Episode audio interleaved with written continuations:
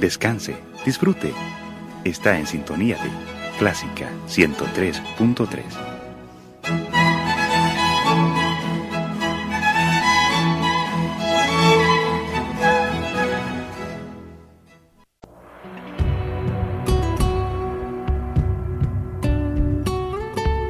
Siempre con usted, Radio Clásica 103.3.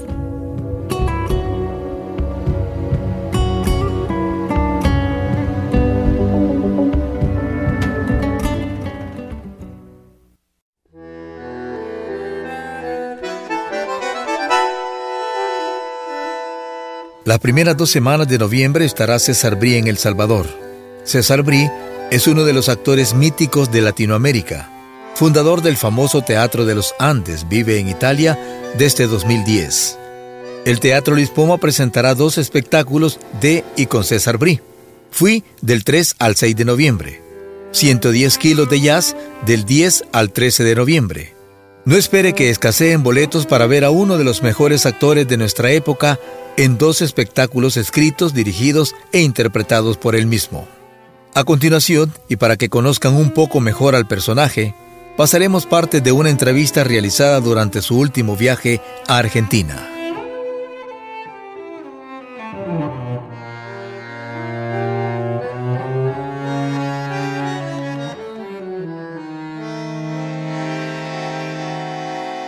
Viene desde Italia, desde Italia, pero él es argentino porque nació acá en 1954. Eh, estudió teatro en la comuna Baires y después se fue a, se fue a Italia, eh, viajó a Italia, donde reside actualmente. En 1975 fundó el teatro Tupac Amaru en el mismo país.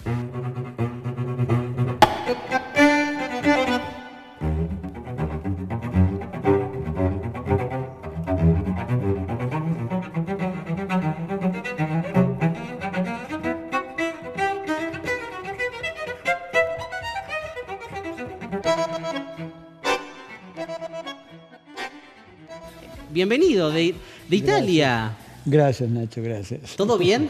Todo bien, sí. Recién sí. llegado.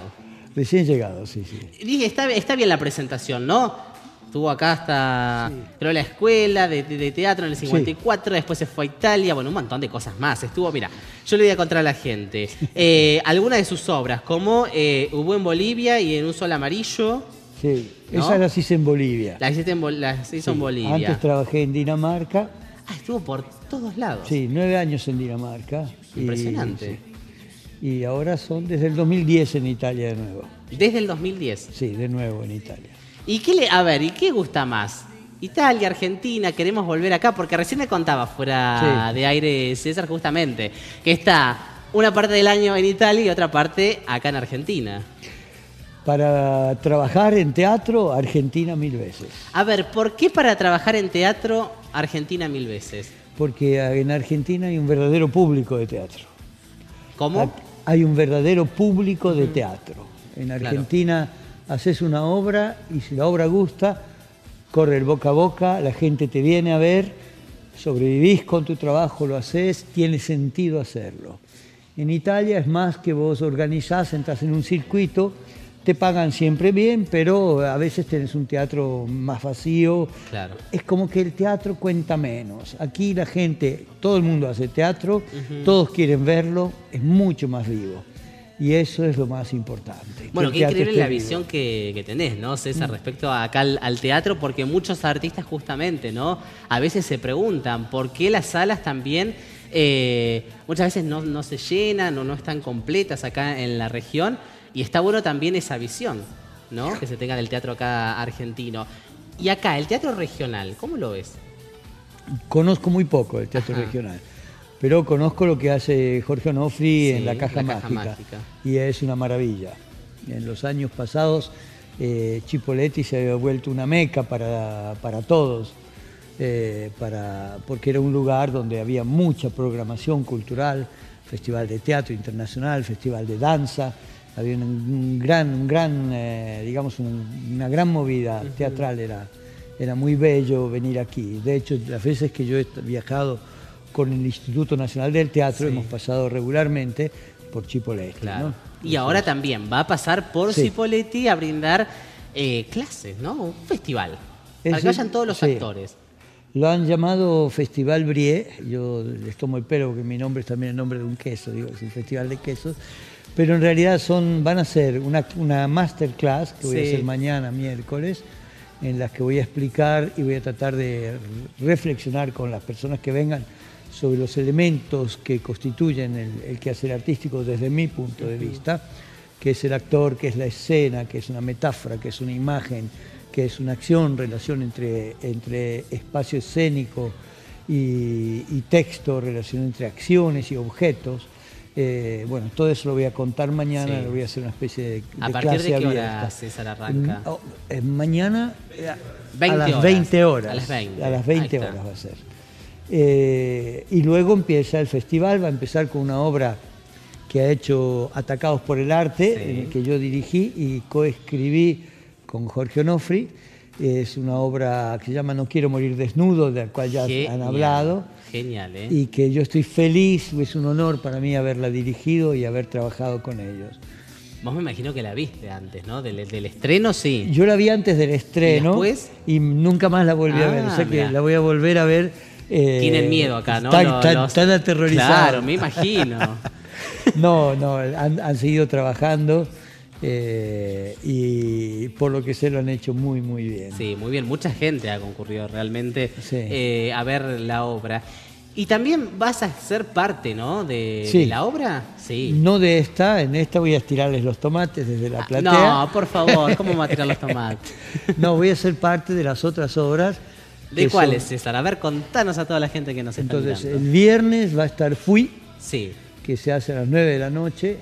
Fui es una especie de mm, investigación que hice sobre los paradigmas familiares. O sea, empecé a interrogar a los alumnos en los talleres que hacía, qué hay detrás de las grandes palabras, amor, por ejemplo, familia. Entonces surgieron imágenes, personajes, situaciones que fui sintetizando. Entonces creé una especie de biografía, es como un viejo marinero que cuenta su historia, en realidad es un modo de contarle al público su historia, la historia del público. Todos hemos tenido un padre, una madre, una abuela, eh, todos hemos tenido fracasos amorosos, todos hemos sido niños, todos tenemos recuerdos de infancia todos tenemos historia, ¿no? Un de cosas para contar. Entonces es un modo, yo creé esa obra para, a través de una falsa autobiografía, Ajá. tocar los paradigmas del amor en el bien y en el mal que existen en las familias. De ese modo es un modo de interrogar al, al público sobre su propia historia a través de una falsa historia que yo les Claro. cuento. Como dice es. Borges, eso tiene- la- las cosas no tienen que ser verdaderas, tienen que ser verosímiles. Claro. Y eso es, esa es una. Porque Esa imagino es- que una, una autobiografía debe ser muy difícil también, ¿no? O Claro, sea, sí, hay que ver, siempre el secreto no es, el, el poeta y el actor dicen yo cuando detrás del yo está el nosotros, Claro. están los demás, están ustedes. Solo en ese momento yo tengo el derecho de decir yo.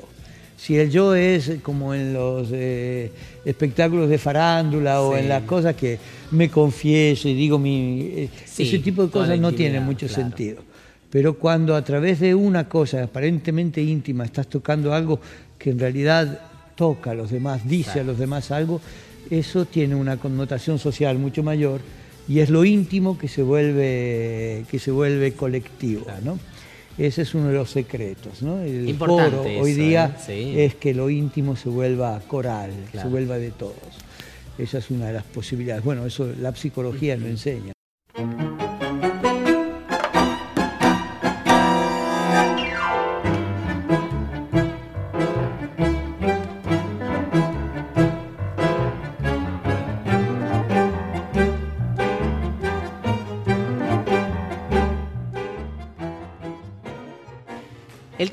Del- de los actores puede ir cualquier, eh, cualquier, cualquier persona, ¿no? O sea, Para ver la obra, no, no, para el tema del- de las charlas, Ah, del sí, sí, y sí. demás, sí. los que quieran venir eh, están invitados. Recién me hablabas un poquito del, del teatro, ¿no? Quizás la diferencia entre el teatro italiano y acá el, el argentino. Eh, ¿Qué ves vos, César, acá en el teatro argentino, en los actores argentinos? Recién decías, quizás no tengo tanta posibilidad de conocer el teatro regional. Claro. Pero así en líneas generales, por lo que te puede contar incluso eh, Jorge o, el acercamiento que se tiene acá cuando, cuando venís a la Argentina. Mira, yo trabajo mucho en Buenos Aires cuando vengo. Eh, he viajado mucho también con el circuito del Instituto Nacional del Teatro. El fervor que provoca el teatro es algo maravilloso. Luego, obviamente, la condición de los actores, los artistas es dura. Debería haber mucho más apoyo a la cultura, se debería organizar de modo que exista el teatro en las escuelas, que se sostengan a los artistas. Un artista es aquel, y ese es el problema con los políticos, el artista es aquel que se ocupa del espíritu de las personas. Nosotros los artistas tenemos una deuda con la sociedad, le debemos a la sociedad algo. Nuestra formación, nuestro modo particular de ser, nos ha vuelto eh, más sensibles. Entonces, de algún modo, el mundo nos hiere más y necesitamos expresarlo a través de una obra. Esa obra, pero es la obra en la que el público se ve. La diferencia entre arte y vida es que el arte es bello, la vida no. La vida es también bella, pero también tiene todo lo duro. En vez todo lo duro de la vida en arte debe ser bello para ser mostrado. Entonces, ese crisol que transforma en belleza incluso lo más duro, es lo que permite que nosotros nos veamos mucho más profundamente en el trabajo artístico. Por eso es la sensación que todos tienen cuando ven una linda película o una linda obra de teatro, que uno sale, se siente mejor como persona. Eso es porque ha visto alguna verdad. El arte es eh, lo que te permite ver la verdad a través de la belleza. Es eso que es la cosa importante del trabajo artístico. Y para eso obviamente uno tiene que estudiar y trabajar. Totalmente. Y los actores argentinos tienen una enorme capacidad de búsqueda de... Hay mucho coraje aquí. Te puedo dar un ejemplo. Dos chicos aquí quieren hacer algo, lo hacen, aunque no tengan medios. En Italia esperan que alguien les dé plata para hacerlo. Ah, mira. En vez, aquí, aquí es como que la gente arriesga más. Eso es una característica también del tercer mundo, pero es también una característica del tomar en tus manos tu propio destino. Y claro, obviamente siempre hay que insistir y hay que machacar a los políticos y decirles, den más dinero para la cultura, porque es la cultura lo que te hace pensar, es la cultura lo que te vuelve más abierto, es la cultura lo que impide después a la violencia, a la ignorancia, al racismo, dilagar. Entonces es absolutamente necesario que haya la cultura. La cultura es el lugar donde todas las diferencias se expresan y uno ve las razones de las diferencias y entonces las acepta, porque las conoce en su esencia. Eso es el, trabajo cultural. Y esa es la diferencia, ¿no? Remarcar justamente, ¿no? Lo que pasa allá en el teatro en Italia con lo que pasa acá, ¿no? el hecho de decir que uno es un poco más arriesgado, ¿no? Quizás no tenés eh, los recursos, pero no importa, mientras tengas muchos tampoco tienen el talento y también se arriesgan, ¿no? no? Claro. ¿O no qué pasa? ¿no? y acá en Argentina es como que eso me parece que pasa más, ¿no? Eh, que no se tiene el talento, pero también se arriesga. Claro, pero vos sabés que el teatro es un animal extraño, porque en el teatro vos aprendés a hacer teatro haciéndolo. Entonces, yo no sé hacer teatro, tengo 18 años, lo hago, hago una porquería pero lo hago. Entonces el público, no viniéndome a ver, me dice lo que haces es una porquería o tu novia por ahí te dice, claro, no lo estás haciendo bien, pero lo aprendes. otra cosa. Entonces lo importante, no, lo importante es aprender de tu error, o sea, amar lo que haces, eso es fundamental. amar lo que haces sin encandilarte, porque eso es enamoramiento. Ves lo que haces, sabes que es una porquería, pero es lo que hiciste. Entonces, entender el error y después lo vas a hacer mejor. Así crecemos los artistas. Los artistas crecemos eh, dándonos aceptando los palos que nos dan los críticos y el público. Bueno, eso es importante también, César, igual, el hecho de estar abierto también a las críticas, ¿no? Absolutamente. no, todos... Hasta que un día te sale bien. Claro. O sea, ese día aprendiste a hacerlo. Y ahí te preguntas, ¿por qué lo hice bien? Entonces descubrís ciertas cosas y esas cosas ya no las perdés. Entonces vas creciendo. A un cierto punto, si el camino es así, ya no haces cosas feas. Harás algunas más fuertes, otras menos fuertes, pero siempre haces algo que tiene, que tiene valor. Así aprendemos los artistas. Y desgraciadamente, cuando estamos aprendiendo, el público paga también el boleto. bueno, está bien, que sigan pagando, ¿no? Sobre todo acá en la región. Siempre decimos, apostar al teatro acá regional. César, un placer, ¿eh? Tenerlo acá en el programa.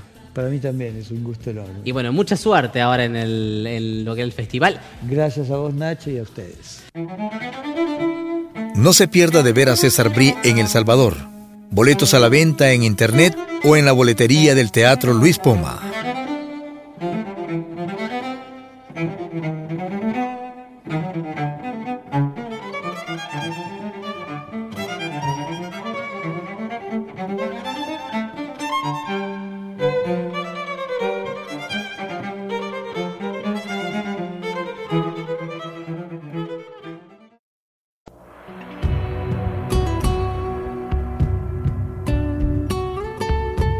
Siempre con usted, Radio Clásica 103.3.